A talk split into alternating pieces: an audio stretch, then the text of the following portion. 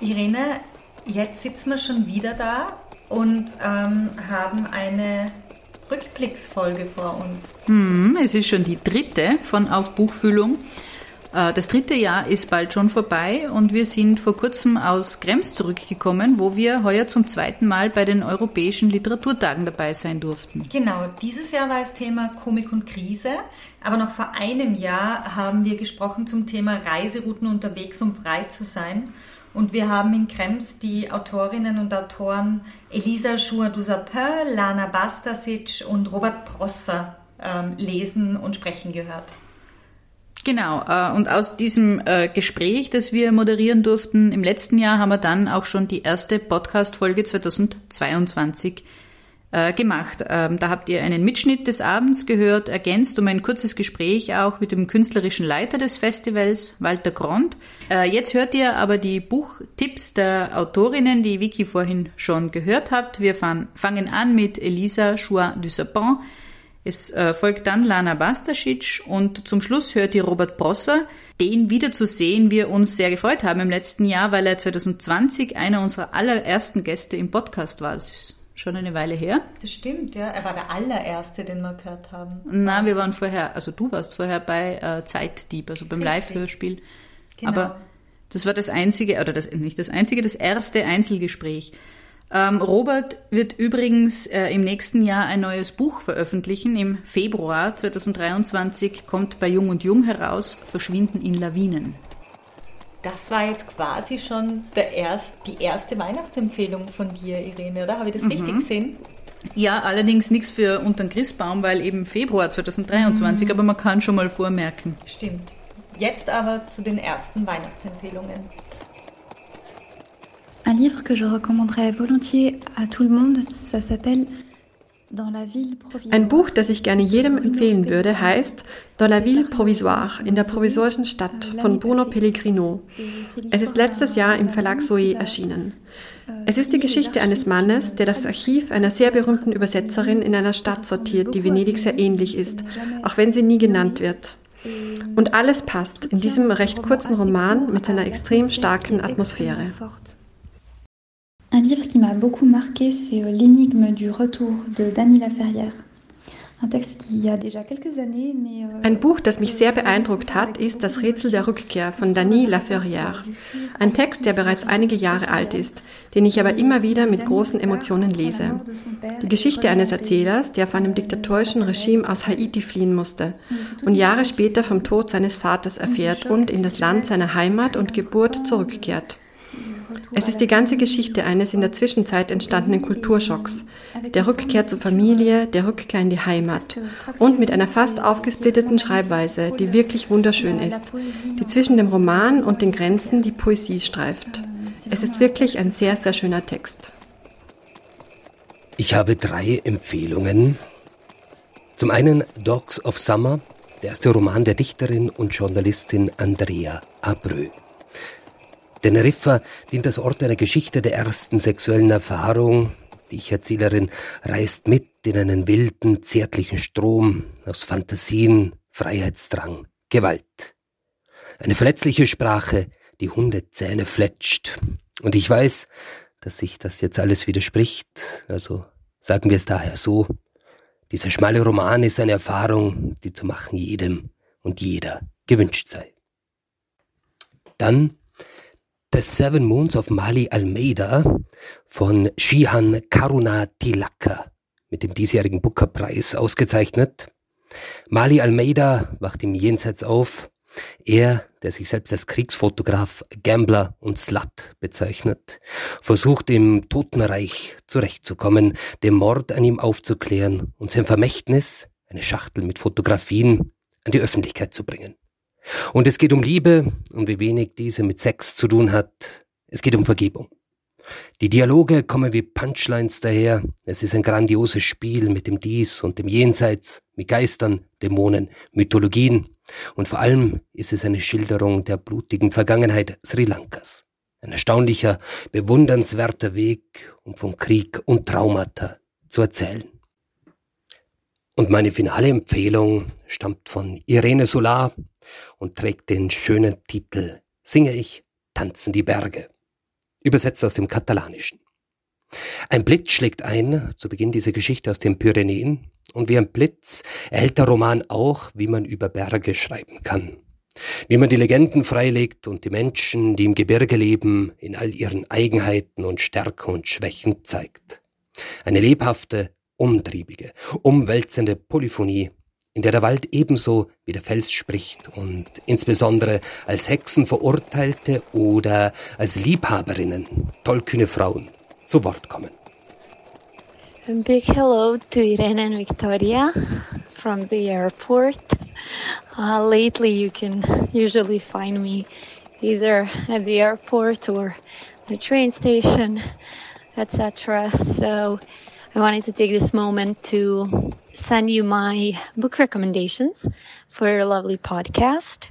Uh, so, the first book that I wanted to recommend is a novel called Swimming in the Dark by Tomasz Jedrowski. Uh, it has been published in German as uh, Im Wasser sind wir schwerelos, I think. Uh, Tomasz is a Polish German writer who writes in English.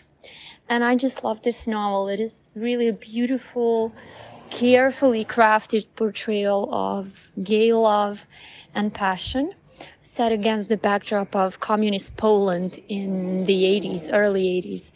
Um, and in this book, we meet this shy and sensitive character called Ludwig, who is really longing to break free in many different ways. So Ludwig falls in love with this magnetic, funny, intelligent character, which I think we all fall in love with, and that is Janusz. And the two of them share a passionate summer uh, in the Polish forest. However, of course, the political and the personal are deeply intertwined, as always. And this is something that, you know, Jedrowski does a great job at just reminding us that this true breaking of chains always has to come from the, from within first, um, from the power of the individual to imagine their freedom first and then maybe fight for it. So I definitely recommend that. And the second book I wanted to recommend is a collection of short stories titled My Husband. Uh, in German, it was published as Mein Mann, Mein Mann, um, written by the North Macedonian writer Rumena Božarovska. And it's by far one of the best collections to come out of the contemporary Balkan context. Um, it's also one of the best portrayals, I think, of the petty provincialism we have there patriarchy and also misogyny, but um, including misogyny internalized um, among women. And at the same time, uh, this book has one quality which is not often found in post-Yugoslav fiction, and that is um, that it is absolutely hilarious. So it manages to be intelligent in a simple way, a straightforward way, uh, with really carefully crafted language. So definitely don't miss that one. Unser nächster Gast war im Februar ähm, Elias Hirschl und wie so oft in unserem Podcast waren wir dafür zu Gast in der alten Schmiede und ich glaube an dieser Stelle wäre es schön, wirklich einmal herzlich, herzlich Danke zu sagen, weil wir sind wirklich sehr oft mit Autorinnen und Autoren in der alten Schmiede. Ähm, wir werden immer herzlichst empfangen, da gibt es wirklich eine wunderschöne Atmosphäre für Lesungen und Gespräche und eben unter anderem auch für Podcast-Folgen. Und mit Elias Hirschl, der auch zu anderen Zeitpunkten zu Gast in der alten Schmiede war, war es besonders schön, oder Irene? Äh, das stimmt, voll. Und ähm, das Gespräch war auch total interessant. Mhm. Äh, anders als die Figuren, die irgendwie in Anklängen zumindest in seinen Roman eingeflossen sind, Kurz, Schmid und Co., äh, ist Elias nicht von der WKSDA einvernommen worden, sondern von uns. ähm, nein, er hat uns erzählt über die Recherchearbeit für seinen Roman, über die Entstehung äh, des Textes, von den Reaktionen darauf und nicht zuletzt auch von der Zusammenarbeit mit Fabian Navarro. Auf den kommen wir später in der Folge noch zu sprechen. Der war dann nämlich auch. Der war auch bei uns zu Gast. Genau. Buchempfehlungen haben wir äh, leider keine von Elias. Dafür legen wir euch aber das Album Bei Tageslicht von Ein Gespenst ans Herz, das diesen Herbst herausgekommen ist. Irene, was ist denn ein Gespenst? Das ist ähm, ein Duo von, also bestehend aus Elias und dem äh, Rapper und Produzenten Christopher Hütmansberger. Und äh, das Album, das jetzt rausgekommen ist, ist das Debütalbum. Also Musik. Genau. Dann kommen wir doch jetzt wieder zurück zu den Literaturempfehlungen. Ähm, wir haben getroffen für unsere dritte Folge Zaza Savic. Sie ist eine der Autorinnen, die wir schon lange auf unserer Wunschliste ähm, äh, für Gesprächspartnerinnen gehabt haben. Aber die Pandemie hat ein Treffen erst einmal überhaupt nicht ermöglicht gemacht. Aber als Zaza für eine Lesung von Berlin nach Wien gekommen ist, und zwar im Zuge der Lesereihe Sehr Ernste, mhm. haben wir die Chance ergriffen und haben sie gebeten, mit uns ein Gespräch zu führen. Ähm, mit ihr haben wir die Themen Vielsprachigkeit und Kollektive äh, angesprochen, die uns ja schon 2021 begleitet haben. Und das war ein besonders schönes Gespräch, habe ich als solches zumindest in Erinnerung. Das stimmt. Ähm, in die Folge eingebaut haben wir dann auch Ausschnitte aus Zazas Lesung bei der Leserei, die du schon erwähnt hast, den sehr ernsten. Da hat sie am 6. April gelesen. Ähm, genau, zur Leserei gab es dann aber kurz darauf eine eigene Folge. Bevor wir aber zu der kommen, hören wir die Weihnachtsempfehlungen von Zaza. Ich lese gerade von, ähm, jetzt habe ich es verloren, hier, von Olga Tokarczuk, Übungen im Fremdsein, eine Essaysammlung, kurze Erzählungen ähm, ein Buch, das ich so ganz langsam, bewusst ganz langsam lese, weil ich nicht will, dass es aufhört. Äh, wunderschöne, über, also was heißt wunderschön, ich bin da so platt, aber ein, unheimlich interessante Überlegungen über das Schreiben, über den Text, ähm, was, was soll das alles, ähm, aber sehr motivierend, sehr positiv, ja, super. Jetzt, jetzt dauert es wieder. Dann an das wilde Glauben von. Es ist so lustig auch mit meiner Freundin, die mir das Wespennest geschenkt hat. Wir haben eigentlich das gleiche Spiel wie immer. Wie jetzt. Satze, was liest denn gerade? Also an das wilde Glauben von Nastasia Matin, glaube ich, ist eine Französin.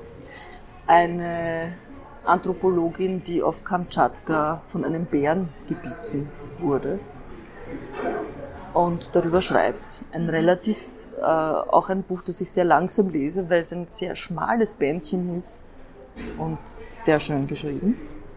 Und äh, ich lese gerade wieder die Honigprotokolle von Monika Rink, äh, eine, eine deutsche Lyrikerin, die in Wien ja die äh, Professur hat auf der Sprachkunst jetzt.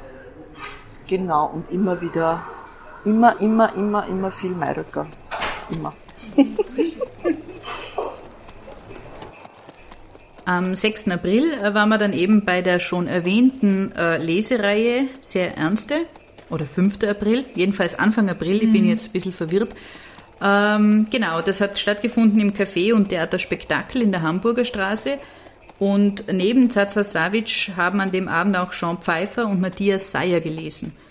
Es war eine der ersten Literaturveranstaltungen für mich jedenfalls oder für uns ja, beide. Genau, also nach, ja. der, nach der langen Pause. Für viele andere, glaube ich, auch. Gell? Mhm. Mhm. Genau, und es war also die, die, es war entsprechend ungewohnt eigentlich auch wieder und es war sehr, sehr gut besucht. Und ähm, Genau, mhm. es war jedenfalls was ganz Besonderes, wieder live einer Lesung lauschen zu können. Ja, ich glaube, dass generell diese Ernste sehr gut besucht ist, also diese Voll. Lesereihe. Mhm. Ähm, deswegen werden wir dann auch darauf hinweisen, wann die nächsten stattfinden, dass ihr sie auf keinen Fall verpasst. Ähm, kurz äh, vor der Veranstaltung haben wir auf jeden Fall, wie die Irene schon gesagt hat, mit Hanna Bründel und Felix Sensenberger gesprochen. Daraus ist eine kurze Folge über die zweimonatlich stattfindende Lesereihe entstanden und die nächsten Termine, jetzt gut aufpassen, finden am 1.2., am 5.4. und am 7.6. statt. Ähm, wo genau und wann genau die stattfinden, also zu welcher Uhrzeit, findet ihr auf der Webseite oder über die Social-Media-Kanäle von Sehr Ernste. Die Tipps von Hanna und Felix hört ihr jetzt.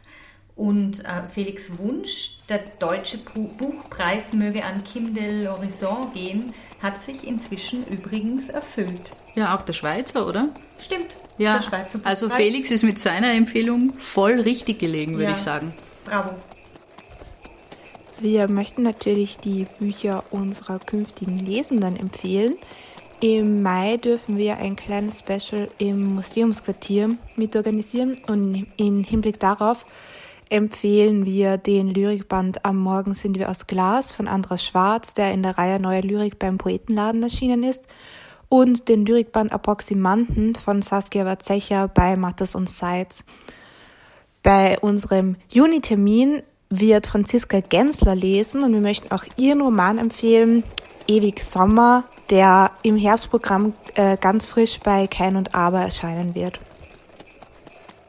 Meine erste Empfehlung ist für ein Buch, das in nächster Zeit vielleicht oder hoffentlich sowieso oft verschenkt werden wird, nämlich weil es für den Schweizer und für den Deutschen Buchpreis nominiert ist. Ähm, das Buch heißt Blutbuch von Kim de l'Horizon und es geht um eine nicht-binäre Erzählfigur, die sich aufgrund der Demenzerkrankung der Großmutter mit der eigenen Kindheit, mit der Vergangenheit, ähm, aber auch mit der Familiengeschichte auseinandersetzt und vor allem mit der Geschichte von den weiblichen Mitgliedern dieser Familie. Ähm, und meiner Meinung nach Blutbuch vor Deutscher Buchpreis und Schweizer Buchpreis und alle anderen Buchpreise. Ähm, die zweite Empfehlung ist nicht für ein Buch, sondern für Literaturzeitschriften und da eigentlich ganz egal für welche. Es gibt Mosaik, es gibt Edith, es gibt die Bella Triste, es gibt die Jenny, es gibt die literarische Diverse, ähm, egal. Auf jeden Fall am besten ein Abo, dann hat man drei bis viermal oder sogar noch öfter immer neue Literatur zu Hause und unterstützt vor allem die jungen Stimmen in der Literatur.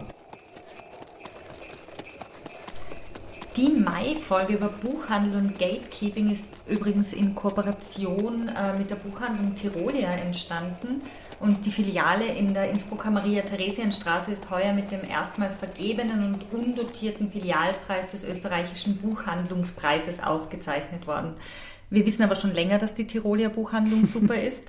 Ähm, nicht erst seit wir Verena Gruber, unsere Gesprächspartnerin für diese Folge, kennengelernt haben. Sie arbeitet nämlich schon seit einiger Zeit, seit 2009, also na, ich weiß gar nicht wie lang, aber sie arbeitet schon seit einiger Zeit in der mhm. Tirolia und seit 2019 ist sie leitende, mhm. genau, Filialleiterin. Äh, es war die erste Folge ähm, ohne mich dafür.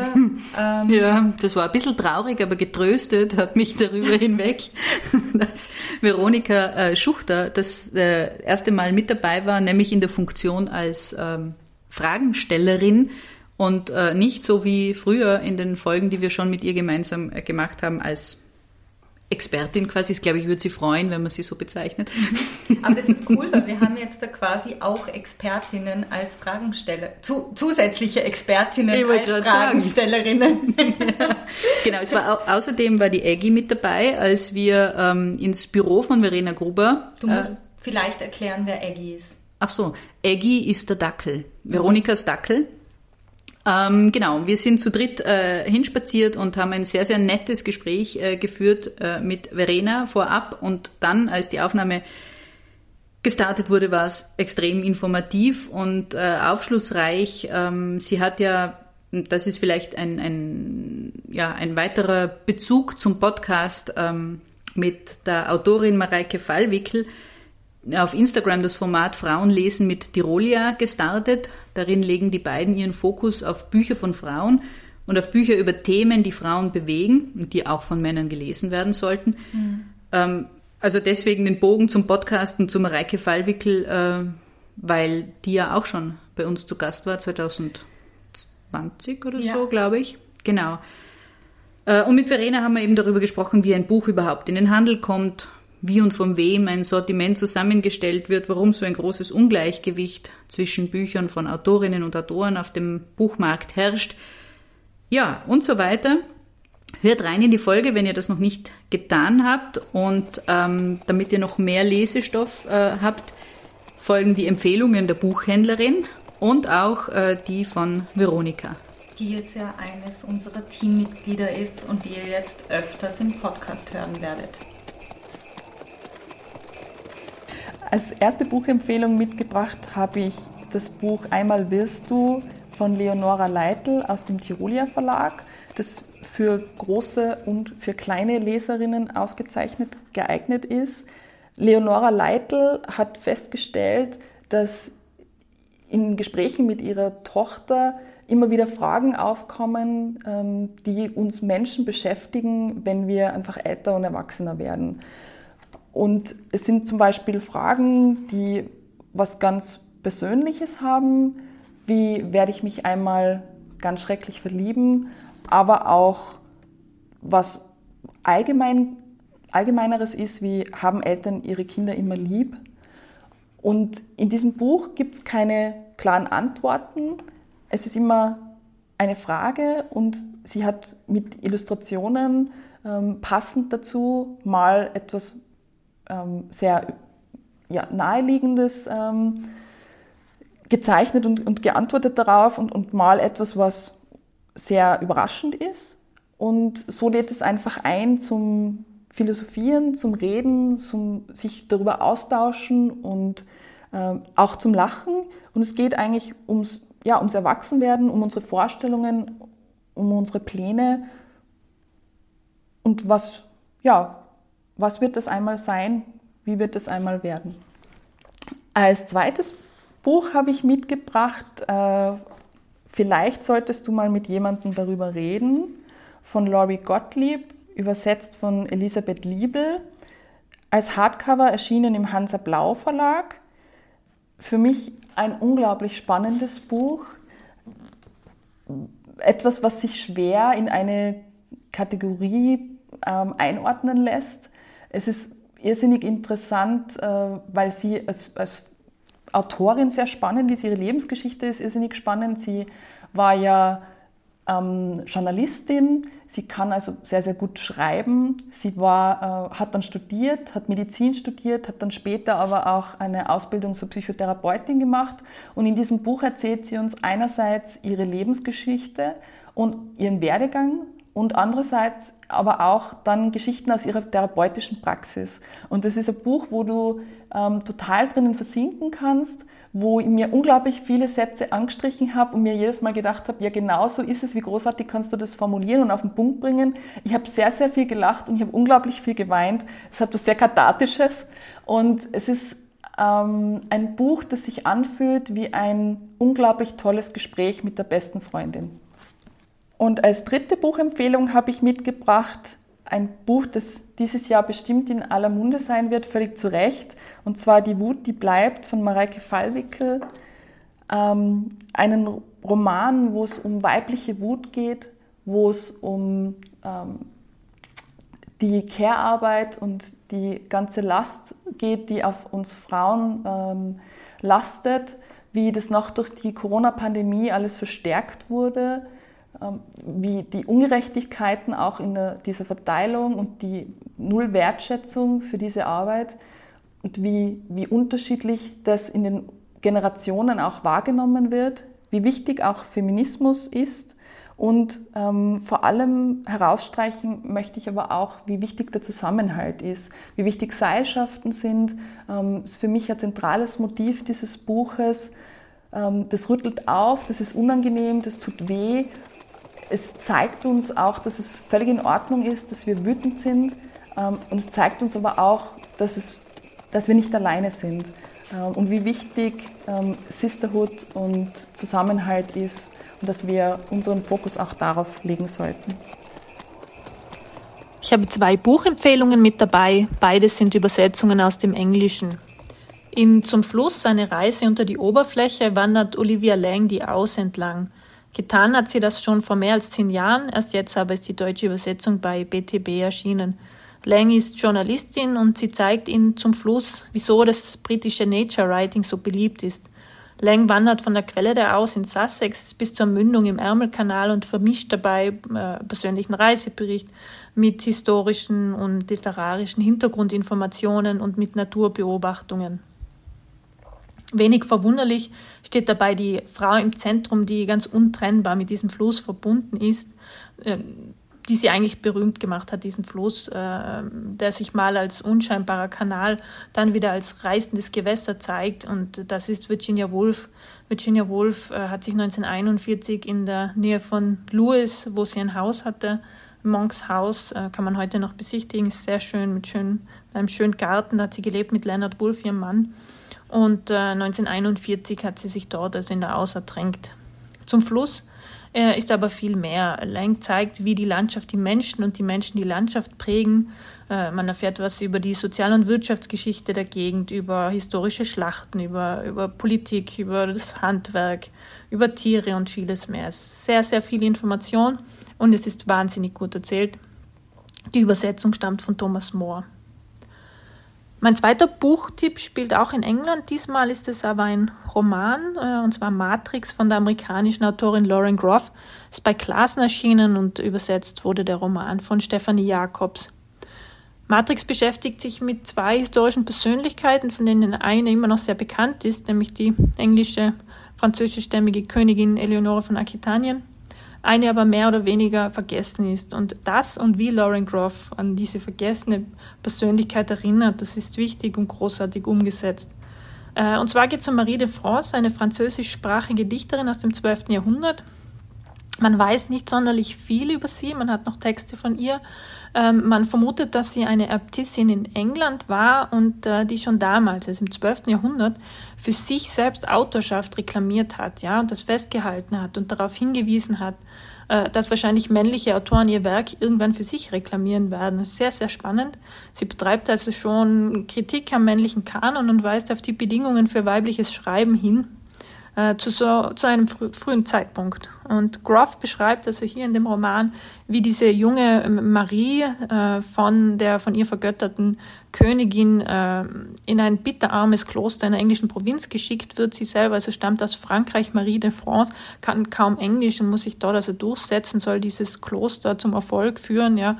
Und äh, das schafft sie auch. Der Roman überstreckt sich, äh, erstreckt sich also über mehrere Jahrzehnte.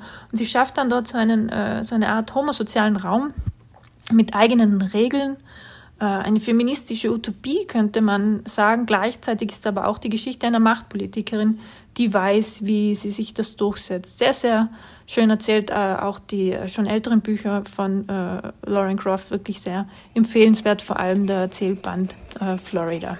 Ja, das sind meine Buchtipps vor Weihnachten. Es ist jetzt zwar unsere Winterfolge, aber natürlich hat es den Sommer auch gegeben. Mhm. Und im Sommer hatten wir keine Sommerpause. Im Juni ist es gleich weitergegangen mit einer Kooperationsfolge. Und zwar hat das äh, Literaturhaus am Innheuer sein 25-jähriges Bestehen gefeiert und wir durften mitfeiern bei einem ausgelassenen Fest im Innsbrucker Treibhaus aber auch mit einer Spezialfolge, in der wir euch eine Institu äh, Institution vorgestellt haben, die aus dem österreichischen Literaturbetrieb nicht mehr wegzudenken ist. Mhm. Kurz noch auf dieses Fest zu sprechen zu kommen. Das war wirklich eine ganz nette Gelegenheit, viele tolle Autorinnen und Autoren, Literaturschaffende kennenzulernen und wir haben uns sehr gefreut, dass wir Gertraud Klemm auch ähm, wiedergesehen haben auf diesem mhm. Fest. Das stimmt, genau. Die war auch da. Und Nicht nur sie, viele andere auch. Mhm. genau, zu Wort gekommen sind in der Folge ähm, neben den vier Mitarbeiterinnen des aktuellen oder des damals aktuellen Teams, nämlich Anna Rottensteiner, die das Literaturhaus bis vor kurzem, also bis zum Herbst dieses Jahres geleitet hat, Gabriele Wild, die äh, seit Annas Pensionierung jetzt zusammen mit Maria Piok für das Programm zuständig ist, Verena Gollner, die die Organisation, Homepage und Technik macht und Christine Jenny, die Geschäftsführerin ist und Bindeglied zur freien Szene. Jetzt muss ich wieder den Anfang des Satzes aufnehmen. Zu Wort kommen auch neben den Mitarbeiterinnen eben Barbara Hundecker, äh, deren Festrede wir äh, auch in die Folge eingebaut haben, mhm. und Christoph W. Bauer. Genau, und die Kooperation mit dem Literaturhaus, das war ja keine einmalige. Ähm, in Zukunft wird es in unregelmäßigen Abständen Gespräche mit Autorinnen und Autoren in Zusammenarbeit mit dem Innsbrucker Literaturhaus geben. Und den Auftakt hat ein Gespräch mit Antje Ravik-Strubel gemacht, aber dazu später mehr. Erstmals zu den Tipps von Anna, Gabi, Christin und Verena. Ich möchte den Roman Maria malt von Kirstin Breitenfellner empfehlen. Erschienen ist er im Bikus Verlag. Es ist ein Künstlerinnenroman, der in zwölf Kapiteln das Leben der Malerin Maria Lasnik erzählt. Die Leserinnen erleben dabei die verschiedenen Stationen des Lebens dieser großen Künstlerin mit, das von einer Kärntner Keusche über Klagenfurt und Wien nach Paris und New York führt und von dort wieder zurück nach Österreich. Stationen eines Lebens, in dem die Künstlerin kompromisslos ihre eigene Formen- und Farbensprache sucht. Dabei stellt sie ihre eigene körperliche Wahrnehmung und die Wahrnehmung ihres Körpers ganz in den Mittelpunkt, ja, empfindet sich oft als diesem ausgeliefert diese radikale Subjektivität, diese weibliche radikale Subjektivität lässt in der männlich geprägten Kunstwelt der 1950er Jahre und auch später nur eines zu, nämlich Unverständnis und Ausschluss. Doch der Titel sagte es, Maria malt. Großartig fährt der Roman den Bewegungen, Ambivalenzen und auch Krisen nach, die die Lasnik dabei durchlebt.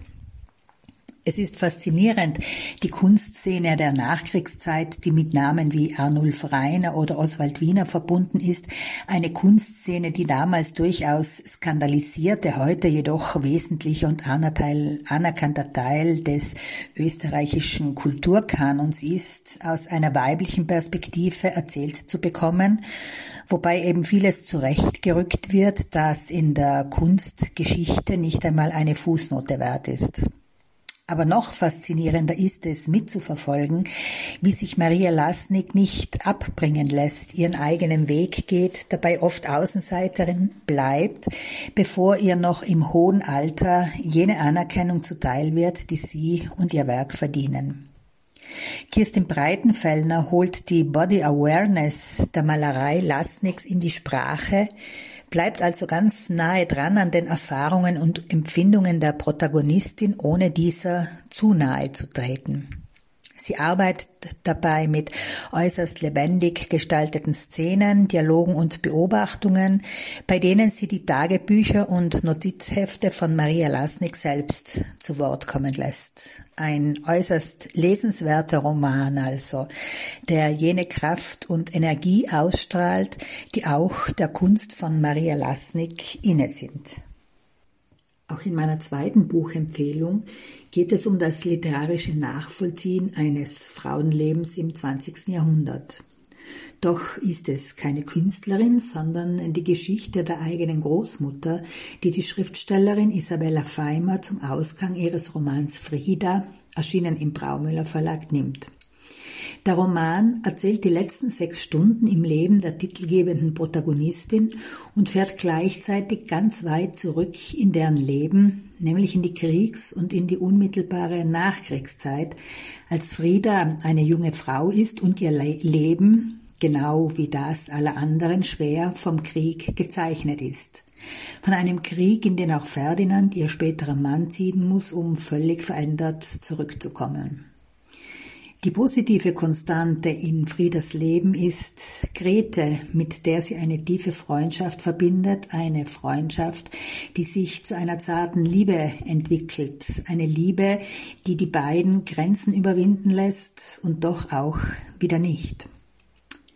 Isabella Feimers Text fasst eine Melancholie in Sprache, die von der Trauer um ein nicht gelebtes Leben lebt und die bis zuletzt von den in poetischen Bildern geschilderten Erinnerungsfragmenten an eine große, in der damaligen Zeit und an jenem Ort aber unmögliche Liebe zehrt. Die letzten Stunden im Leben von Frieda werden noch einmal eine Möglichkeit eröffnen, oder war alles doch nur ein Traum, der sich mit den Jahren in ein Schreckgespenst verwandelt, weil er seine Einlösung bis zum Ende unerbittlich einfordert? Der Roman ist von einer Poetin geschrieben, so möchte ich Isabella Feimer bezeichnen, von einer, die an die Magie des Wortes glaubt, aber auch hart daran arbeitet, um zu einem wunderbar rhythmisch durchwirkten Textgewebe zu kommen.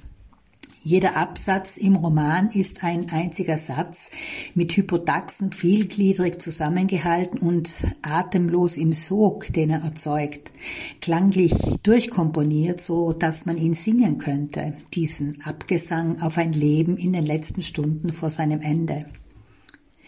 Dem Buch ist ein Motto von Pierpaolo Pasolini vorangestellt, Non avrò pace mai, Er, der Ausnahmeintellektuelle und Homosexuelle, der mit Frieda in etwa dieselben Lebensjahrzehnte teilte, auch wenn er viel früher starb, fasst in diesen Worten jene lebenslange Unruhe und innere Getriebensein zusammen, in dem sich die Schreckgespenster eines ungelebten, aber möglichen Lebens tummeln, um erst mit dem Tod zu weichen. Doch Erlösung und Befreiung, das sagen uns die letzten Zeilen des Buches, die hier nicht verraten seien und die ich Ihnen, wie den gesamten Text natürlich zur eigenen Lektüre anempfehle. Erlösung und Befreiung bringt auch der Tod nicht.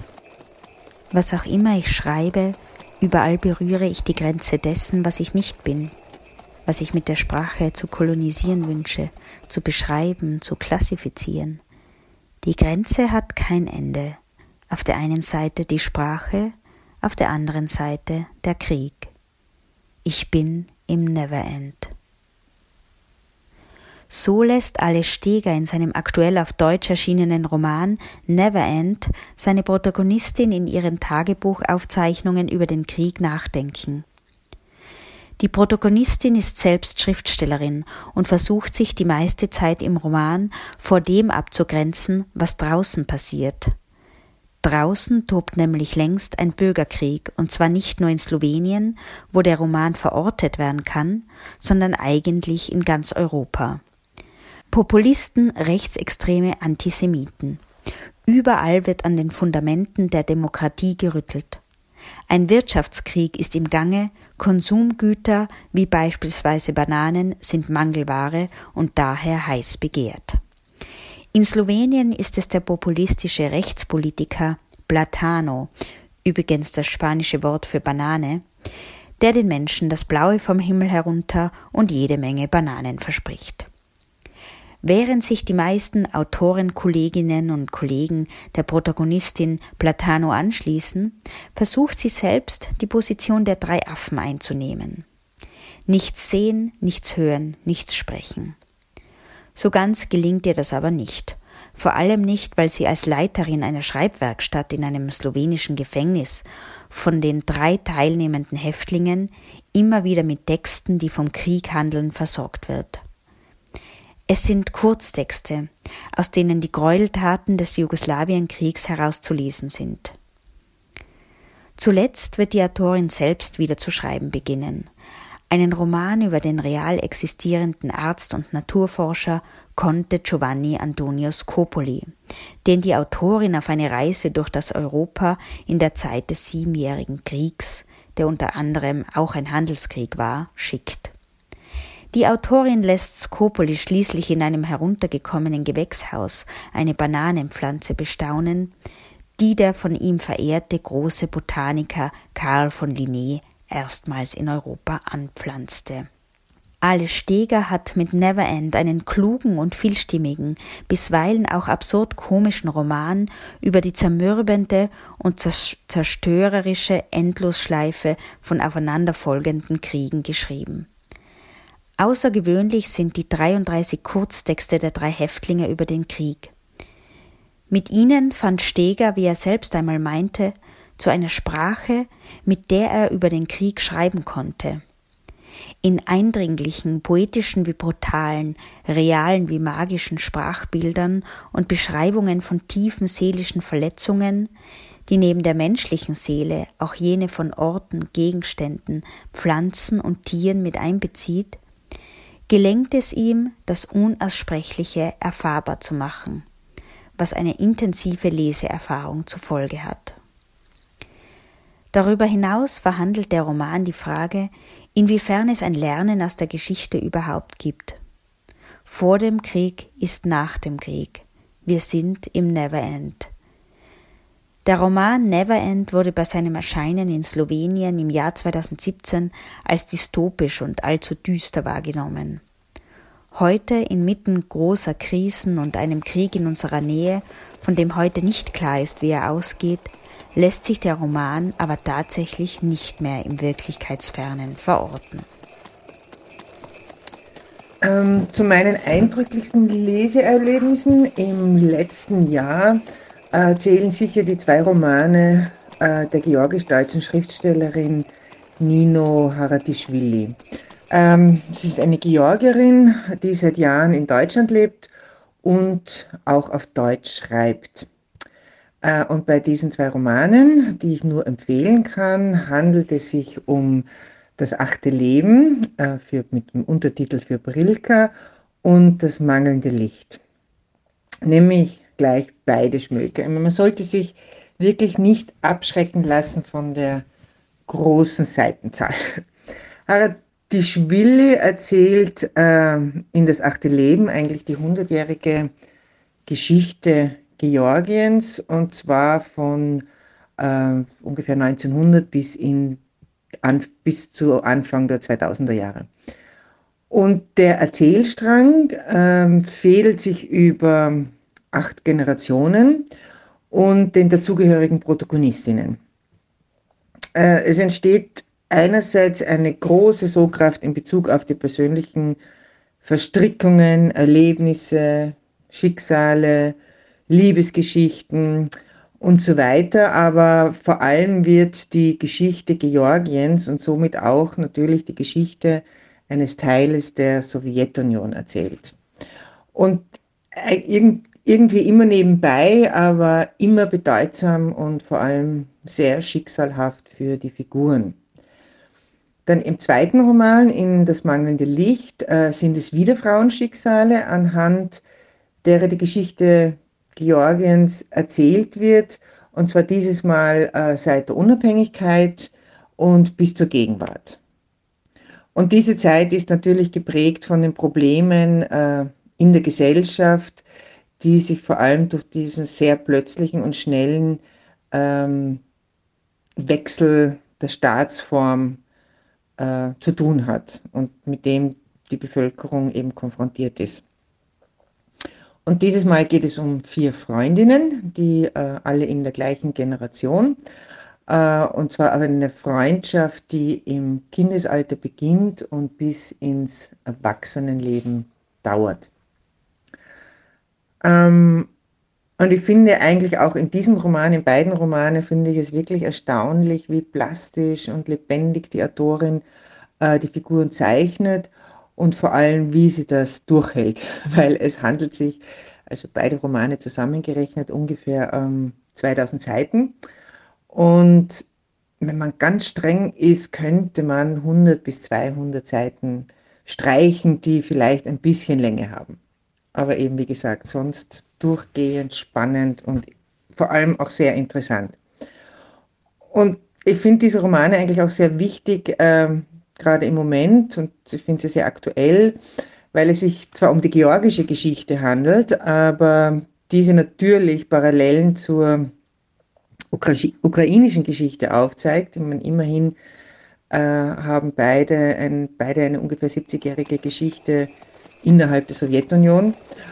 Und ich finde, von daher geben diese Romane eigentlich auch ein bisschen einen Einblick, vielleicht einen Einblick, äh, wie es zum Handeln oder Denken oder vielleicht zum Denken, Handeln zu müssen eines alten KGBlers. Ich halte hier gerade das neueste Buch des argentinischen Autors Cesar Aira in Händen. Dieses Buch trägt den Titel Das Abendessen. Es ist ein kurzer Roman mit knapp 120 Seiten und dieses Büchlein wurde von Christian Hansen aus dem Spanischen übersetzt und ist bei Mattes und Seitz erschienen. Ich habe dieses Buch ausgewählt, weil ich eigentlich den Autor vorstellen möchte, der, wie ich finde, im deutschsprachigen Raum jetzt nicht so bekannt ist und den man schon eher suchen muss, um ihn und eigentlich seine Bücher zu finden. Ganz allgemein, Cäsar Eira liebt es ja beim Schreiben seiner Fantasie freien Lauf zu lassen. Und seine Bücher zeichnen sich aus jetzt durch sprachlichen Witz, Ironie und sie beinhalten einen wirklich unfassbaren Ideenreichtum. Es ist unglaublich amüsant, was man bei ihm immer zu lesen bekommt. Und es ist ein wirkliches und wahrhaftiges Vergnügen. Man kann es fast ein bisschen so vergleichen wie mit einem köstlichen Konfekt, das man sich auf der Zunge zergehen lässt und genießt. Und genauso ist es auch mit seinen Büchern. Die genießt man ebenso. Aber jetzt zu seinem jüngsten Buch, Das Abendessen. Also auch hier taucht man jetzt zunächst einmal ein in ein reales Geschehen, in eine reale Welt, die aber gleich mal beginnt, so surreale Züge anzunehmen. Man könnte die Geschichte so als ein pittoresk-karnevaleskes Geschehen bezeichnen, in dem es um die Jagd nach Glücksgefühlen geht oder auch wie man oder auch um das Stillen des Hungers nach den Glücksgefühlen. Und was wäre da natürlich geeigneter als eine Samstagnacht? Der existenziell gescheiterte, frustrierte und leicht melancholische Ich-Erzähler gleitet, nachdem er zu einem Abendessen bei einem Freund eingeladen war, allmählich in ein Horrorfilm ähnliches Szenario ab, in dem er dann plötzlich vollkommen unerwartete Gäste auftauchen, die sich zu einem ganz und gar anderen Abendessen auf den Weg machen und dabei durch die Stadt ziehen. Mehr verrate ich jetzt aber eigentlich nicht zu diesem Buch, zum Abschluss möchte ich aber jetzt noch sagen, wenn man bereit ist, sich so auf aberwitzige und riskante Erzählkonstruktionen und Plots einzulassen, dann kann ich dieses Buch und vor allem auch den Autor Cesar Eira wirklich nur wärmstens empfehlen. Als Kontrast zu diesem vorherigen spritzigen und temporeichen Büchlein greife ich jetzt zurück auf den Roman Die Mühle am Po. Dieser Roman erstreckt sich über viele hunderte von Seiten und, äh, sie, und er stammt aus der Feder des italienischen Autors Riccardo Bacchielli. Ich habe hier eine Übersetzung aus dem Italienischen von Stefan Andres, die äh, im DTV-Verlag erschienen ist. Die Handlung dieses großen historischen Romans nimmt ihren Anfang im französisch-napoleonischen Krieg und erzählt dann in der Folge vom Schicksal der Familie Scacerni und es erzählt über das Leben der, der Müllersleute am Flusslauf des Po. Der Fluss, so würde ich sagen, spielt eine wichtige Rolle im Buch, weil er wird sozusagen zum Spiegel des Lebens. Er steht einerseits oder Flusswasser steht ja für Fruchtbarkeit und Reichtum und letztendlich dann auch für das Glück der Menschen. Aber genauso hat dieser Fluss ja auch eine andere Seite, eine wilde und eine raue Seite, die eben auch Zerstörung und Vernichtung beinhalten kann. Und so wie sich der Lauf des Flusses Po über die Jahrzehnte hinweg verschoben hat, und sich regelrecht auch ein neues Flussbett gegraben hat, genauso hat sich die ganze gesellschaftliche und politische oder das ganze gesellschaftliche und politische Leben in dieser Region hat sich ebenso verändert oder zu verändern begonnen. Man erlebt die Staatsbildung Italiens mit als Leserin und um in der Sprache des Flusses vielleicht zu bleiben, Land und Leute werden reguliert und alte, gewachsene Machtkonstruktionen, die werden ausgelöscht und im Namen jetzt der Ordnung und des Gesetzes entstehen aber neue, wirklich auch Machtkonstruktionen. Und ob die besser sind, weiß man nicht wirklich. Und der Konflikt zwischen der alten und der neuen Welt, der kommt auch in der schwierigen Vater-Sohn-Beziehung in diesem Buch zum Ausdruck. Die Weltsicht des Vaters orientiert sich am bäuerlichen Milieu, am Handwerksmilieu und ist auch einem gewissen selbstbestimmten oder freieren Leben geschuldet, würde ich sagen. Und im krassen Gegensatz dazu steht dann die Weltsicht des Sohnes. Der Sohn zeichnet sich aus durch großes kaufmännisches Geschick und Talent und er richtet sich eigentlich komplett auf wirtschaftlichen Gewinn aus. Für den Sohn bedeutet Land oder der Besitz von Land etwas ganz anderes wie für den Vater. Für den Vater ist es ein Stück Identität, Verwurzelung. Und für den Sohn ist Land eigentlich nur ein Gut, eine Ware, um daraus Kapital zu schlagen. Es ist eben eine Kluft, gibt es zwischen den beiden und diese Kluft zieht sich letztendlich durch die ganze Familie hindurch. Und diese Kluft kann aber auch nicht überwunden werden. Sie kann nicht geschlossen werden, weil alle Charaktere im Buch von, von einer wirklich starken Eigenwilligkeit und Entschlossenheit und bis hin oft auch zu einer richtigen Wildheit gezeichnet sind.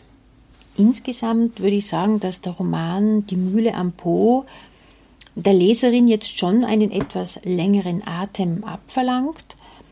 Wenn man jetzt aber gern in ein Geflecht unterschiedlichster Beziehungen und auch gerne in die Welten und Geschichten vergangener Zeiten eintaucht, dann kann ich dieses Buch ebenfalls als wirklich gute und interessante Lektüre empfehlen. Ja, bei der nächsten Folge, ähm, die auch im Sommer aufgezeichnet worden ist, bin ich wahrscheinlich gerade im Urlaub gewesen. Äh, es ist eine Folge, die du gemeinsam mit Gerhard Scholz aufgezeichnet hast, also sein erster Auftritt, aber nicht sein einziger im Nein, Podcast. Das stimmt. Sein erster Auftritt war übrigens in der Thomas Bernhard Folge. Da hat er schon da hat er die Zitate eingelesen. Zitate eingelesen, genau. Das Thema äh, unserer ersten gemeinsamen Folge, in der er als Moderator aufgetreten ist, war die äh, zu Anna Albinus Gewalt, Religion und die Einstiegsdroge Novelle. Revolver Christi war das Werk, über das wir gesprochen haben. Wir haben das ähm, Gespräch online aufgenommen, weil Anna in äh, Deutschland zu Hause ist und ähm, wir haben uns in dieser Folge das Genre Novelle genauer angeschaut. Da hat uns wieder die hm. Veronika ausgeholfen. Nein. Die hat, nein? Gerhard. Stimmt, Gerhard war es. Hm, Veronika genau. hat in der nächsten Folge ausgeholfen. Richtig, genau, in der, das ist so recht. Gut, dass wir so viele ExpertInnen haben. Genau. Die uns aushelfen können. Richtig. Naja, auf jeden Fall in Revolver Christi geht es um eine christliche Sekte, die einen Revolver verehrt. Also ich finde ja schon diesen Plot ähm, spannend genug, um mhm. es äh, dann herausragende, sehr, sehr dichte inhaltliche Spektakel von Anna Albinus äh, zu lesen. Sie hat übrigens auch den Debütpreis äh, für den Österreich, des österreichischen Literaturpreises bekommen. Mhm. Jetzt hören wir uns aber am besten Ihre Empfehlungen an, oder? Machen wir das. Ja, Weihnachtslektüre fühlt sich im Moment jetzt noch weit weg an. Äh, ich habe mich tatsächlich äh, dazu entschieden, jetzt ein Buch zu empfehlen, was ich erst kürzlich gelesen habe und eines, was mich schon sehr lange begleitet. Ich gehöre zu den Menschen, ich glaube, das ist keine Tugend, sondern eher ein, ein Laster, die immer ziemlich viele Sachen gleichzeitig lesen. ähm, zuletzt habe ich äh, ein ganz nettes, auch ein literarisches Debüt gelesen, Jackie Paulson, also ich hoffe, ich weiß nicht, ob man den Namen so ausspricht, eine amerikanische Autorin. Ähm, Brüten heißt das Buch, ist erschienen im Deutschen bei DTV, übersetzt von Nikolaus Stingel, auch ein sehr äh, renommierter Übersetzer, war mal für den ähm, Übersetzerpreis der Leipziger Buchmesse zum Beispiel ähm, nominiert und ist auch irgendwie sprachlich super schön. Äh, die Geschichte ist ähm, eigentlich auch eine relativ einfache. Ähm, eine Frau, das ist die Erzählerin, ähm, die ist verheiratet und ihr Mann hat sich nach äh, langen Jahren entschieden, dass er ähm, sich als Universitätsprofessor bewerben will. Und wenn er ähm, diese Stelle bekommt, dann werden sie umziehen müssen. Und das Problem an der Sache ist, sie besitzen vier Hühner und diese Hühner könnten sie nicht mit umziehen. Und äh, diese Frau ähm, berichtet eben ganz viel aus ihrem Alltag mit den Hühnern, also wie sie sich um die kümmert. Man lernt auch irgendwie total viel über Hühner. Aber tatsächlich ist es eigentlich ähm, ja auch eine Metapher eben dafür, sich um andere zu kümmern, für ein anderes Lebewesen ähm, verantwortlich zu sein.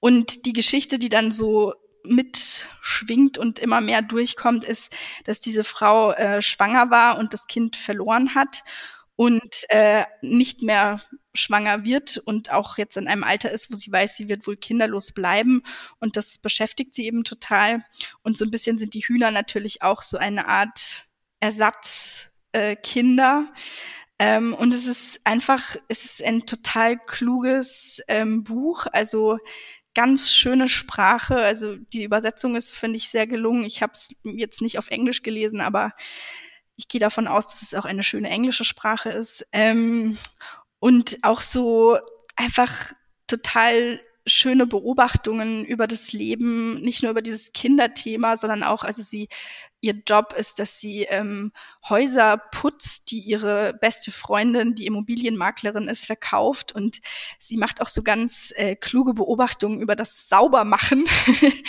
und äh, also es liest sich wirklich äh, sehr schön, hat mir, hat mir total gut gefallen, ist, ähm, finde ich, auch ein echt schönes Geschenk. Also kann ich mir, kann ich mir gut vorstellen als Weihnachtslektüre. das andere Buch ähm, ist eines, das wirklich schon ganz, ganz, ganz lange bei mir herumliegt ähm, und das ich immer wieder zur Hand nehme. Das ist Peter Waterhouse, Krieg und Welt. Also ist bei Jung und Jung erschienen 2006. Ich selber habe das das weiß ich, weil ich es vorne reingeschrieben habe, ähm, 2016 gekauft. Da hat es in der alten Schmiede damals so, ein, ja, so eine Art kleines Symposium zu dem Buch gegeben, weil das eben da gerade zehn Jahre draußen war. Und es ist, ähm, also ich hasse als Theologin eigentlich diese Vergleiche, aber es ist tatsächlich so ein bisschen sowas wie eine Bibel.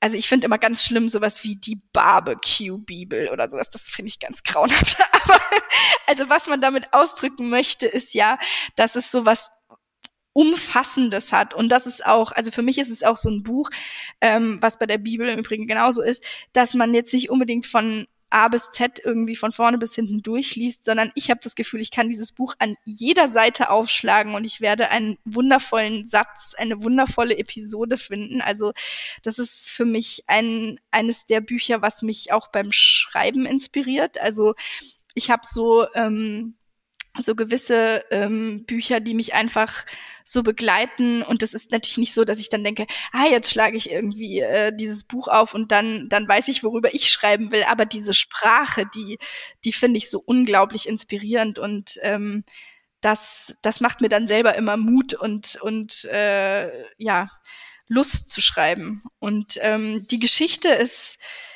also äh, es geht eigentlich um einen kleinen Jungen, der, ähm, ich glaube, es ist auch autobiografisch, ähm, dessen Vater beim britischen Geheimdienst arbeitet und immer ziemlich viel unterwegs ist. Und wenn er von seinen Reisen zurückkommt, eigentlich gar nicht erzählen darf, wo er war und was er gemacht hat. Und das äh, löst halt in dem Jungen unheimlich viel Fantasie aus, weil er sich natürlich immer überlegt, was sein Papa denn da eigentlich tut. Und er wächst auch zweisprachig auf, eben Englisch und Deutsch, und äh, macht sich schon in seiner kindlichen Welt eben unheimlich viel Gedanken über Sprache, weil er halt eben dann immer Wörter kennt. Ähm, also der, der gleiche Gegenstand heißt halt im Englischen so und im Deutschen so und er macht sich dann darüber Gedanken und es ist auch ein sehr philosophisches Buch irgendwie und ähm, ja, einfach so eins, ähm, das, das ich irgendwie nie weggeben würde. Also, dass ich immer gerne so zur Hand habe, um immer wieder mal reinzuschauen. Und wir schließen gleich die Weihnachtsempfehlungen von Gerhard an. Auch ich habe zwei Empfehlungen für die Weihnachtsfeiertage zum Verschenken oder Lesen. Das erste ist von PJ Harvey, das Buch heißt Orlam und ist ein Langgedicht im Dorset-Dialekt, der selbst eine gewisse literarische Tradition hat. Und ähm, ja, die schönsten Bücher sind immer die, die man gerade liest. Also ich bin selber noch nicht fertig damit, ähm, aber es liest sich großartig und jeder, der ein Fan von PJ Harvey ist und ihren großartigen Alben, wie zum Beispiel Let England Shake oder ähm, The Hope Six Demolition Project, die beide natürlich auch wunderschöne Weihnachtsgeschenke darstellen, vielleicht auch in Verbindung mit dem Buch, sollte auf jeden Fall einen Blick in das Buch werfen. Es zeigt sehr schön die poetische Kraft der englischen Sängerin. So, das zweite Buch ist Witz von Joshua Cohen. Es handelt sich um ein sehr, sehr seltsames, weirdes, aufgeblasenes äh, Buch. Es gibt es inzwischen in deutscher Übersetzung. Ich bin auch mit diesem Buch noch nicht fertig. Es hat auch 913 Seiten und äh, erscheint im Großformat. Es ist aber toll, eindrucksvoll. Die englische Version ist gespickt mit jiddischen äh, Ausdrücken. Es entsteht eigentlich ein äh, ganz spannender äh, Sprachmix, mit dem auch immer wieder gespielt wird. Die Handlung und die Sicht springt von Person zu Person, von Ereignis zu Ereignis. Und es wird oft mit äh, ein unendlicher Spaß, äh, Infinite Jest verglichen. Und ähm, das Gute daran ist, der Übersetzer ist auch dasselbe. Von daher glaube ich, dass das ganz gut funktionieren dürfte. Viel Spaß und äh, schöne Feiertage. Äh, Vicky hat mir gerade Wein nachgeschenkt, damit es lustiger wird. Bin mir nicht sicher, ob das funktioniert. Hat schon funktioniert. Lustig war auch die Lektüre von äh, Mietz Marple und die Kralle des Bösen. Der Autor dieses Katzenkrimi, wie der Titel eigentlich schon sagt oder wie sich ableiten lässt, ist Fabian Navarro. Und den haben wir, ich glaube im August, äh, im Café Aera getroffen und dort mit ihm ein sehr spannendes Gespräch geführt, Vicky. Genau, äh, wir haben darüber gesprochen, wie antifaschistisch ähm, Katzenkrimis sein können. Außerdem äh, ging es um digitale Literatur, Poetry Slam, um I- und U-Literatur, Metamodernismus und natürlich ausgiebig um Katzen. Also es war wirklich ein Gespräch über hm. alles. Fabian hat nämlich in diesem Jahr seinen Debütroman, wie du eh schon gesagt hast, äh, mit Marple und die Kralle des Bösen veröffentlicht und er hat, glaube ich, neue Katzen.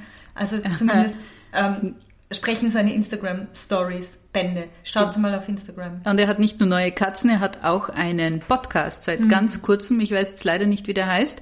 Aber ihr findet es raus, wenn ihr äh, Fabian auf Instagram, Twitter weiß ich nicht, ob er noch ist. Ich glaube schon. Äh, oder irgendwo auf Social Media folgt. Es gibt einen Podcast, in den reinzuhören lohnt sich ganz sicher.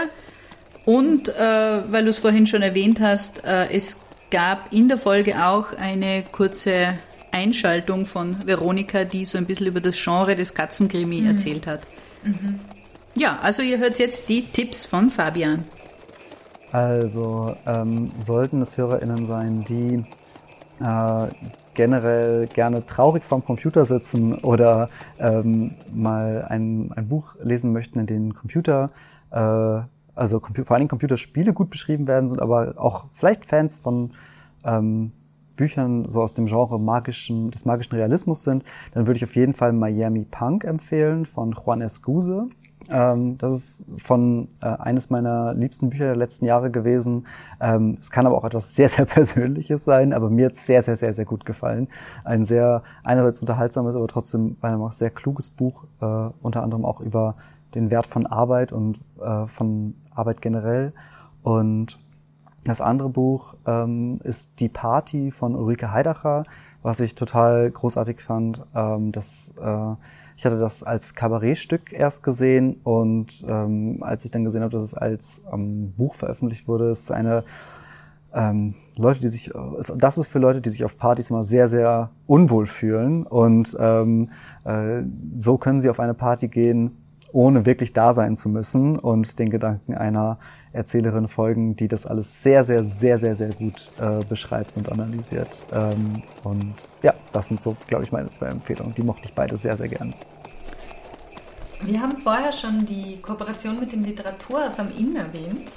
Und ähm, die haben wir dieses Jahr gestartet und die Septemberfolge war die erste aus einer Reihe, die wir gemeinsam mit dem Literaturhaus umsetzen werden.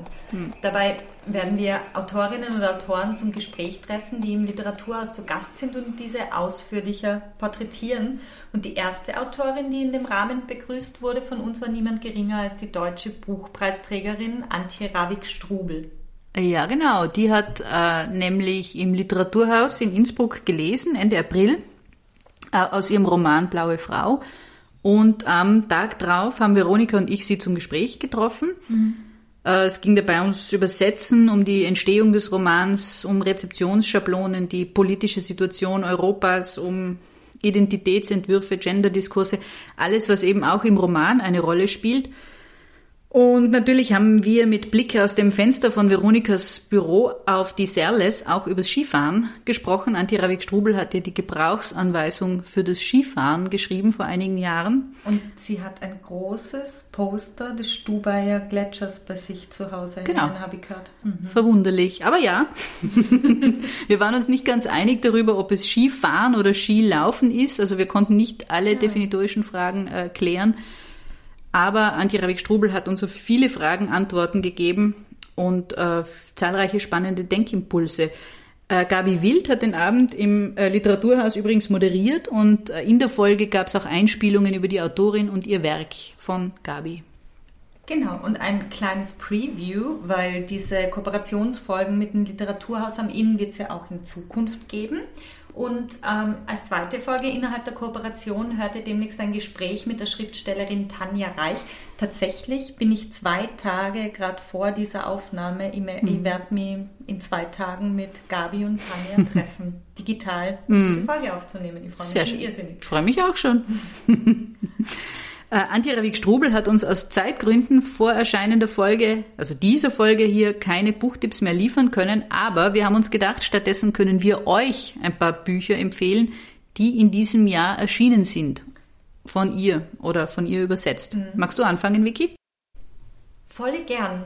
Ähm, Im September ist im Residenzverlag Monika Faberholms Roman Wer hat Bambi getötet in der Übersetzung von Antje Ravik-Strubel aus dem Schwedischen ins Deutsche erschienen.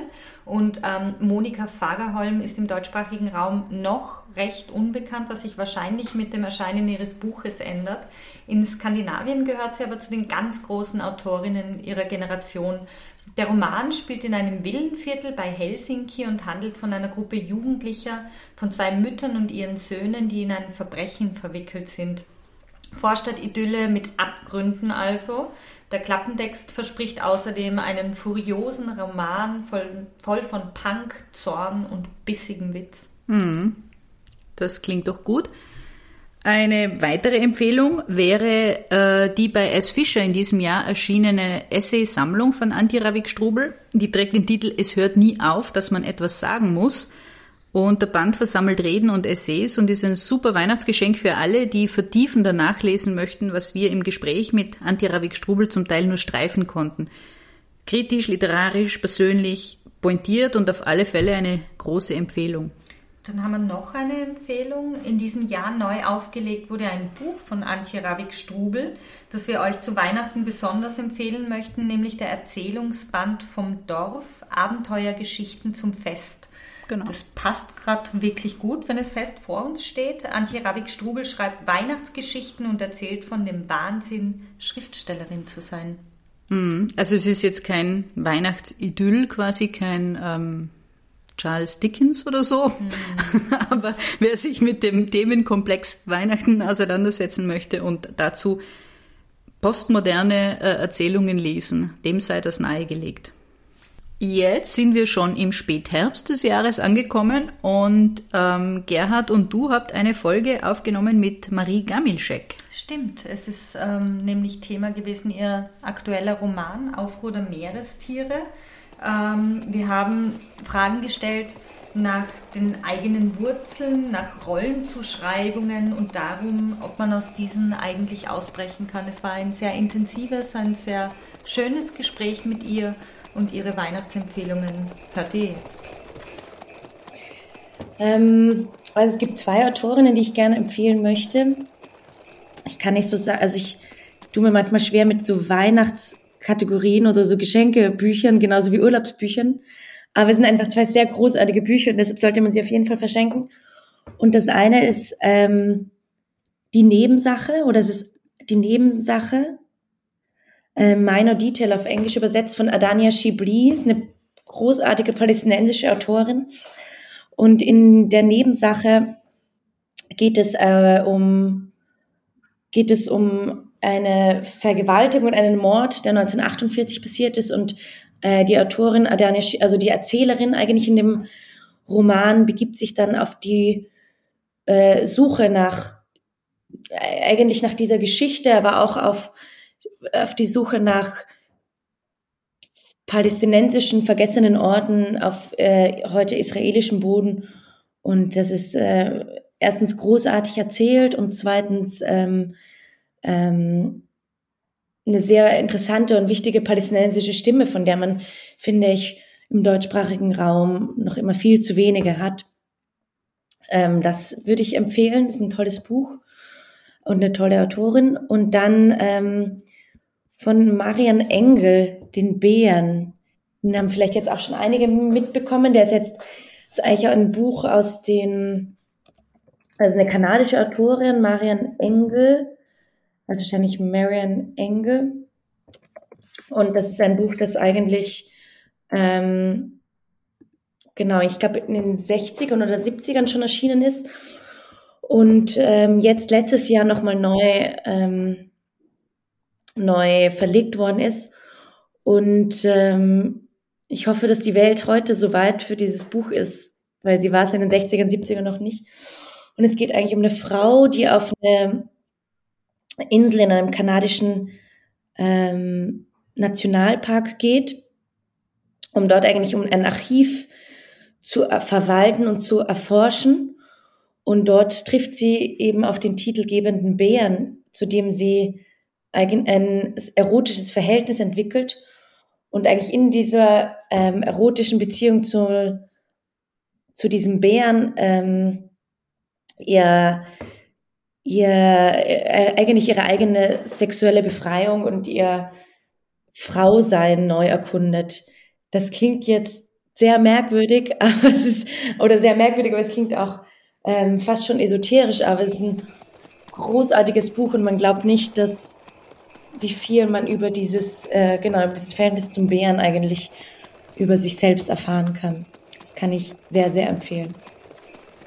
Diese Weihnachts-Podcast-Folge hat mit Krems begonnen und sie wird mit Krems enden. Indirekt, ja. Indirekt, weil wir haben nämlich in Krems 2021 Felicitas, äh, Felicitas Hoppe getroffen und sie überfallen mit der Bitte, Gast in unserem Podcast zu werden. Mhm. Man könnte sagen, wir waren mutig oder dreist, ich weiß nicht genau. Also Felicitas mhm. Hoppe ist ja nicht nur Büchner-Preisträgerin, sondern ja wirklich eine der wichtigsten Stimmen der deutschen Gegenwartsliteratur, würde ich sagen, oder? Definitiv, ja. Und eine der liebsten Menschen, denn mhm. sie hat einfach Ja gesagt. ja, ja, genau. Sie hat uns äh, eingeladen in ihre Wohnung in Berlin Mitte und also deswegen trug auch die äh, Folge den Arbeitstitel Inside Felicitas Hoppes Kitchen. Mhm.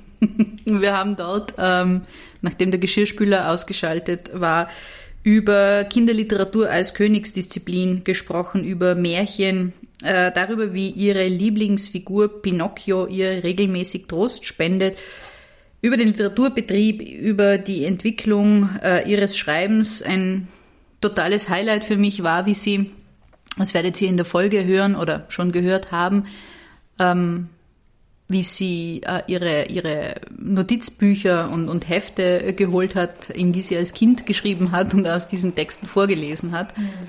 Ja, also es war ein, ein auch sehr, sehr schönes Gespräch und äh, ein ja, guter Abschluss, glaube ich, unseres Podcast-Jahres. Ja, das kann ich, kann, kann, ich gerne machen. Also es gibt ein Buch, das mich lange schon, ich habe ja einige Lieblingsbücher, aber die wechseln auch immer. Und es gibt also Bücher, die mich begleiten. Ein Herzensbuch von mir ist ähm, äh, Gösta Berling von Selma Lagerlöf. Ähm, das ist natürlich ein alter Schinken, aber das hat etwas, was ich auch gerne hätte. Das ist sehr in ihrer Gegend verbunden. Sie lässt dort vor unserem Auge also Charaktere erscheinen, die alle ähm, unglaublich menschenfreundlich gestaltet sind, äh, die aber schwere, verzweifelte Lebenswege haben und die in dieser ganzen Widersprüchlichkeit. Dazu muss man sagen, dass Selma Lagerlöf sehr dem, äh, der, der, natürlich auch der, den, den Märchen und Sagen und Legenden ihrer Gegend verhaftet ist. Und da ich eine Märchen, Sagen und Legendenliebhaberin bin, ähm, liebe ich dieses Buch und es hat eine Frische und eine Kraft und deshalb kann man das also jederzeit empfehlen. Das löst sich ganz aus seiner Zeit. Sehr faszinierend.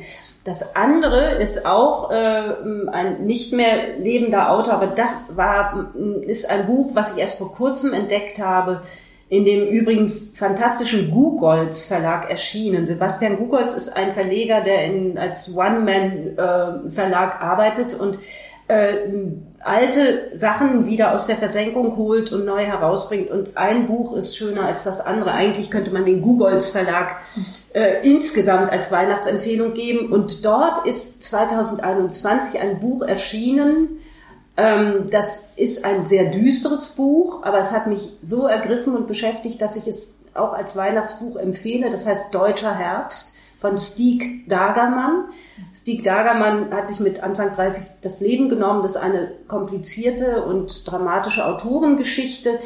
Äh, Stieg Dagermann ist als Korrespondent einer großen äh, schwedischen Zeitung äh, nach dem Zweiten Weltkrieg nach Deutschland geschickt worden, mit der Bitte, dort Bericht zu erstatten. Und ich finde diese Art einer Nachkriegsberichterstattung von einer ähm, Eindrücklichkeit, weil sie fern jeder Verurteilung ist. Es werden Menschen dort porträtiert auf eine Weise, die differenziert ist, die einfühlsam ist. Es gibt sogar Momente von Humor oder Ironie, aber es ist ein Buch, das unglaublich unter die Haut geht. Das weiß ich von anderen, die es gelesen haben. Also das kann ich wirklich nur wärmstens empfehlen. Und das erscheint mir als Empfehlung deshalb gut, weil wir in Zeiten leben, in denen der Krieg sehr präsent ist und wir mit unterschiedlichen und zum Teil höchst zweifelhaften Formen der Berichterstattung zu tun haben. Und wenn man das Buch liest, denkt man, aha, so geht's auch. Mhm. Also das, das hat mich berührt. Das sind die zwei Dinge, die würde ich mhm. unter den Baum legen.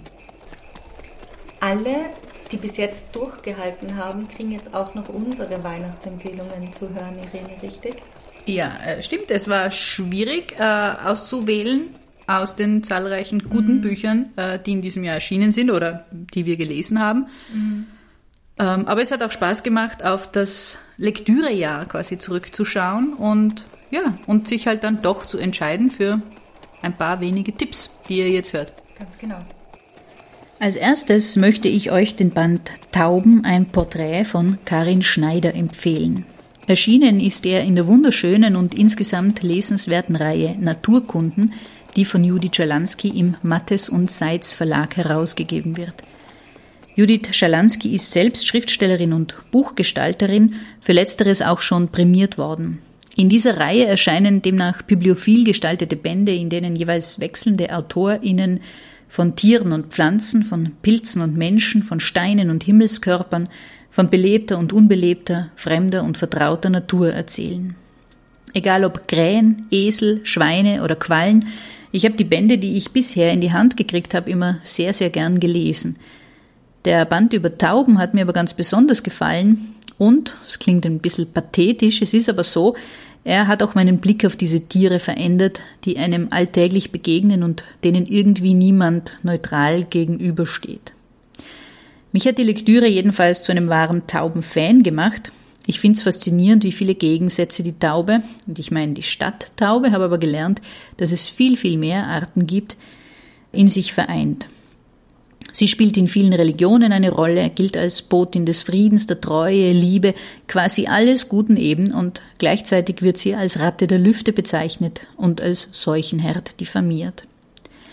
Woher unser Bild dieser Tiere kommt, worauf es zurückgeht und wie es sich geprägt hat, erfahrt ihr eben im Buch der Berliner Ethnologin und Religionswissenschaftlerin Karin Schneider.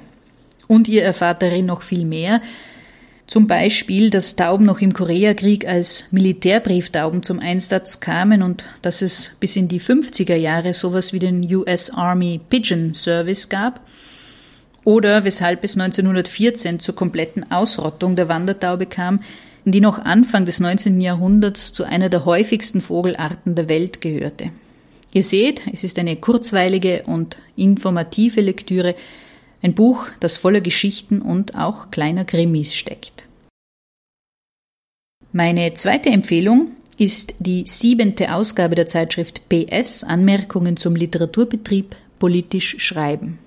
Ist das noch Genre oder schon Literatur? Ist die Frage, die über dem Thementeil der diesjährigen Ausgabe schwebt. Es werden Schubladen geöffnet, in die der Literaturbetrieb Texte und Textformen steckt, Festschreibungen werden hinterfragt, althergebrachte Klischees einer kritischen Betrachtung hinterzogen. Ganz PS eben. Zu diesem Thementeil haben unter anderem Olivia Golde, Elisabeth Klar, Michaela Maria Müller und Jessica Beer Texte, Gedanken und Gespräche beigesteuert. Wie auch in früheren Ausgaben der Zeitschrift findet sich außerdem Prosa und Lyrik im Heft. Dieser Teil ist wie immer thematisch frei, aber kein bisschen weniger lesenswert. Die PS gibt's in ausgewählten Buchhandlungen, den richtig guten, könnte man sagen, in Wien bei Chiclit in der Kleeblattgasse. Wem das zu weit ist, der oder die kann die Ausgabe auch direkt über die Website der PS bestellen. Und damit hänge ich noch eine dritte Empfehlung an, gar nicht für ein Buch oder eine Zeitschrift, sondern ganz einfach dafür, dass, was immer für Bücher ihr euch kauft, ihr das bitte, bitte, bitte in einer Buchhandlung, möglichst in einer, die nicht zu einer der großen Ketten gehört, tut. 2020 war die Unterstützung groß. 2022 schaut die Situation aber nicht besser aus als damals. Ganz im Gegenteil. Die Papierpreise steigen, die Bücherkäufe gehen zurück. Aber Hilfszahlungen, wie es sie 2020 gab, gibt es jetzt nicht mehr. Verlage und Buchhandlungen brauchen eure Unterstützung deshalb heuer mindestens genauso sehr wie am Beginn der Pandemie. Daher meine dritte Empfehlung oder vielmehr ein Wunsch zu Weihnachten. Kauft Bücher und kauft sie lokal. Ich möchte euch heuer zu Weihnachten den Roman Im Ruin von Barbara Kadletz vorstellen. Im Ruin ist 2021 in Verlag Edition Atelier erschienen und ähm, es erzählt die Geschichte eines kleinen eines kleinen Restaurants, einer kleinen Bar, die mitten in Favoriten im 10. Wiener Gemeindebezirk situiert ist. Ähm, diese Bar gibt es leider nicht wirklich und es ist wirklich ein Leider, denn diese Sogkraft dieses Restaurants, dieses ähm, famos geführten kleinen ähm, Örtchens mitten in Wien, äh, geführt von Katharina und ihrer sehr, sehr unkonventionellen Freundin Sabina. Ähm, dieses Restaurant hat so eine Sogwirkung auf alle Gäste und Besucherinnen, die es ähm, äh, immer wieder frequentieren, dass man fast den Wunsch verspürt, selber dort als Gast äh, zugegen zu sein. Ähm, ich glaube, das ist eine große Stärke. Man fühlt sich so heimelig und wohl in diesem Ruin und es kommt einem vor, als wäre es das eigene Zuhause.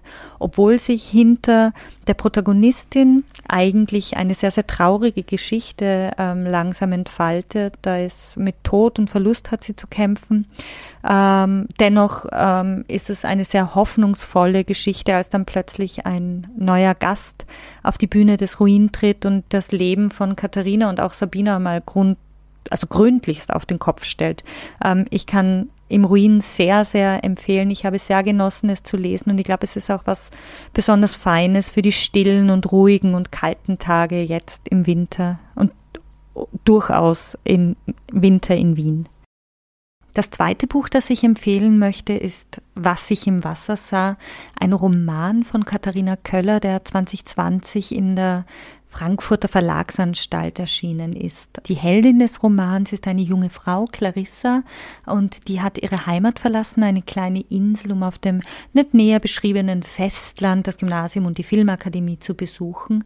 Und hier werden ihr durch eine Krankheit ähm, beide Brüste abgenommen äh, aufgrund einer Krebserkrankung und daraufhin verlässt sie das Festland, ähm, bricht ihre Beziehung ab und kommt wieder nach Hause auf die Insel. Verbundenheit mit der Insel ist sehr gering und jetzt, wo sie zurückgekommen ist, auch nichts mehr so, wie es, wie es einmal war. Die Stiefmutter ist verstorben die florierende Fischerei gibt so nicht mehr. Es wird abgeholzt, es gibt neue Gebäude, das Erscheinungsbild hat sich komplett geändert und die Bevölkerung wandert schon langsam ab. Das Leben bröckelt und auch das heimische Gasthaus des Vaters ist bedroht. Ein dubioser Konzern, ein sehr, sehr großer äh, Konzern namens Starfish, äh, macht sie fast schon wie in kolonialistischer Manier über dieses Eiland her und irgendwie weiß man nicht, also es, es strahlt eine Bedrohung aus, es wirkt sehr unnahbar. Und als zweiten Erzählschrank haben wir da auch noch Clarissas Schwester. Die ist ein Findelkind und ähm, die Familie gibt ihm den Namen Irina. Doch irgendwie scheint diese Schwester nicht von dieser Welt zu sein. Irina trägt auch Züge einer Wasserfrau Und äh, innerhalb dieser, dieses Dualismus zwischen dieser Zukunftsvision, die dieser große Konzern mit sich prägt und dieser mystischen, äh, ureigenen Kraft von Irina und der, äh, dem Einwirken von Clarissa entspannt sich ähm, so die Geschichte, die auch eine Geschichte von der Auslöschung von Mensch und Natur auch so ein bisschen ist. Wenn jetzt Tipps für euch dabei gewesen sind in den vielen ähm, Buchempfehlungen, die unsere Gäste und die wir euch gegeben haben, ihr aber vielleicht Namen oder Titel nicht genau verstanden habt oder gerade die Finger voller Teig hattet beim Keksebacken mhm. oder so, dann gibt es äh, als besonderen Service von uns quasi auch in diesem Jahr wieder eine Liste mit allen äh, Buchempfehlungen, die wir euch gern zuschicken. Am besten schreibt ihr uns ein Mail an Aufbuchfüllung at gmail.com und den Umlaut schreiben wir UE. Genau. Oder ihr kontaktiert uns äh, via Instagram oder Facebook. Wir freuen uns über Feedback von euch. Wir freuen uns über Vorschläge dazu, wen wir denn in Zukunft in unseren Folgen begrüßen sollen. Wen würdet ihr beispielsweise gerne mal im Podcast hören? Und worüber wir uns sehr freuen würden, wäre, wenn ihr uns weiterempfehlen würdet. Gebt uns gute Empfehlungen in der Podcast-App eures Vertrauens. Folgt uns auf Instagram, folgt uns auf Facebook. Dankeschön, dass ihr wie immer dabei wart. Mhm, das zuletzt war der Brief ans Christkind, Vicky. Ja, das war der Brief ans Christkind. der ist bis jetzt nur jedes Jahr in Erfüllung gegangen, Irene. Ich glaube, auch dieser wird in Erfüllung gehen. Okay, na dann wünschen wir euch frohe, frohe Weihnachten. Ganz zum Schluss möchten wir uns noch bei all jenen bedanken, die tatkräftig hinter den Kulissen mitgeholfen haben, dass diese Podcast-Folge entstehen hat können. Allen voran möchten wir Jenny Dünser danken, dass sie mit ihrer Übersetzung äh, dazu beigetragen hat, dass wir Elisa Schur-Dusapers Empfehlungen euch auf Deutsch heute präsentieren durften. Jenny hat diese Empfehlungen auch selbst eingesprochen. Vielen Dank.